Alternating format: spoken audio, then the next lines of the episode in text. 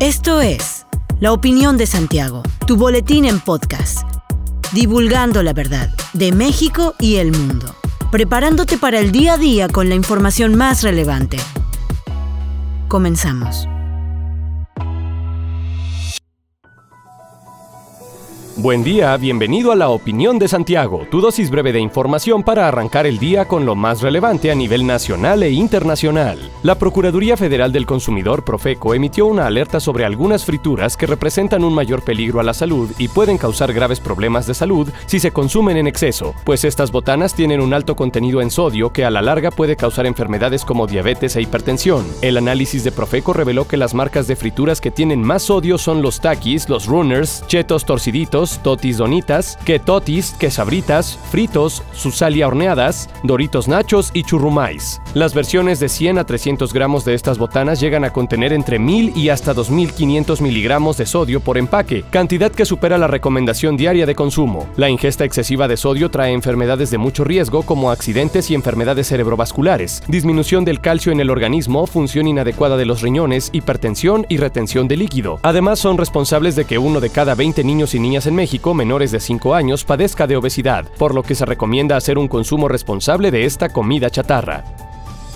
Las elecciones de mitad de mandato en Estados Unidos concluyeron con una leve ventaja por parte del Partido Republicano, que aunque todavía son mayoría en la Cámara de Representantes, perdieron una banca al obtener 46 lugares, mientras que el Partido Demócrata consiguió 48. Joe Biden, presidente de Estados Unidos, dio un discurso después de que concluyeran las elecciones en el que dijo estar conforme con el sufragio. Además afirmó que fue un buen día para la democracia. De igual forma, 36 estados del país decidieron en estas elecciones a sus gobernadores. De esta forma, Ron DeSantis fue elegido como gobernador de Florida y es considerado como el gran vencedor de las elecciones, ya que pronostican que será él quien podría recuperar nuevamente la Casa Blanca para los republicanos en 2024. El gobierno del estado de Chihuahua externó su interés por conocer los orígenes del modelo de gestión interinstitucional Cosmos, particularmente su desarrollo tecnológico, evolución normativa y visión en materia de profesionalización, con el objetivo de adecuar y adoptar dicha metodología de trabajo a su realidad, conforme a la democracia, necesidades y demandas que tienen en su entidad. Durante la visita que realizaron a las instalaciones del Centro de Información y Análisis para la Seguridad del Estado de Querétaro, el subsecretario de Plataforma Centinela, Ricardo García Fierro, y la responsable del C4, Sugey Aguilar, ambos adscritos a la Secretaría de Seguridad Pública del Estado de Chihuahua, mostraron especial atención en la innovación tecnológica y sistematicidad con la que se trabaja la justicia penal en la entidad queretana, que desde su implementación en mayo de 2016 ha permitido situar a Querétaro como líder nacional en consolidación de la justicia penal por cinco años consecutivos. A poco más de seis años de operación, el modelo Cosmos es referente nacional por sus resultados sistémicos, factor que ha sido determinante para que en el último medio año se haya recibido la visita de organizaciones civiles como World Justice Project y México Evalúa, además de la Agencia de los Estados Unidos para el Desarrollo Interinstitucional. De igual forma, se han acercado autoridades de los estados de Coahuila, Morelos y ahora Chihuahua.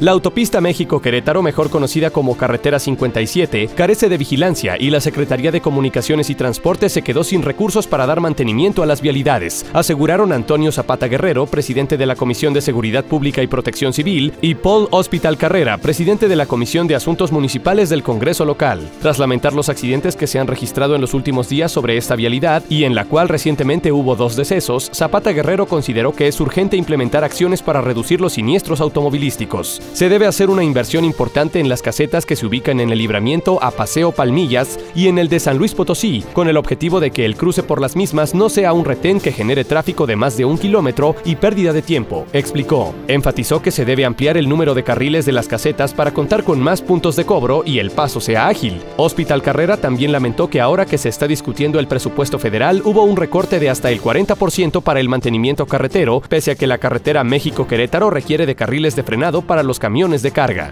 En el presente año se triplicaron las solicitudes de adopción en comparación con el año pasado y junto con ello se duplicaron los procesos en el estado de Querétaro, informó Manuel Hernández Rodríguez, procurador estatal de protección de niñas, niños y adolescentes. Dijo que durante la convocatoria del pasado 8 de agosto se recibieron 325 solicitudes, de las cuales actualmente 121 iniciarán en proceso de adopción. Esto último, afirmó, representa el doble que los efectuados en 2021. El funcionario agregó que actualmente el DIF estatal tiene más de 115 niñas y niños candidatos de adopción adopción mayores de 5 años de edad, por lo que se analizará incrementar las convocatorias de adopción o ampliar el tiempo de la convocatoria anual del 2023. Por otro lado, Car Herrera de Curi, presidenta del patronato del sistema estatal DIF Querétaro, expresó que ha habido buena respuesta ciudadana de empresas y asociaciones civiles en cuanto a la campaña de colecta invernal que inició el 28 de octubre. Argumentó que actualmente van 15.000 donativos, de los cuales se pretende apoyar a las zonas más vulnerables a las bajas temperaturas. Los lugares de colecta y acopio para quien desee apoyar son el DIF estatal, Casa de Cala, el CIRC y la planta de almacenamiento en Avenida Universidad. Hasta aquí la información de hoy. Regresa mañana para otra pequeña dosis con las noticias más importantes. Mantente bien informado con la opinión de Santiago. Encuéntranos en Facebook, Instagram y TikTok como arroba la opinión de Santiago. Te deseamos que tengas un buen día. La opinión de Santiago. Comprometidos con la verdad.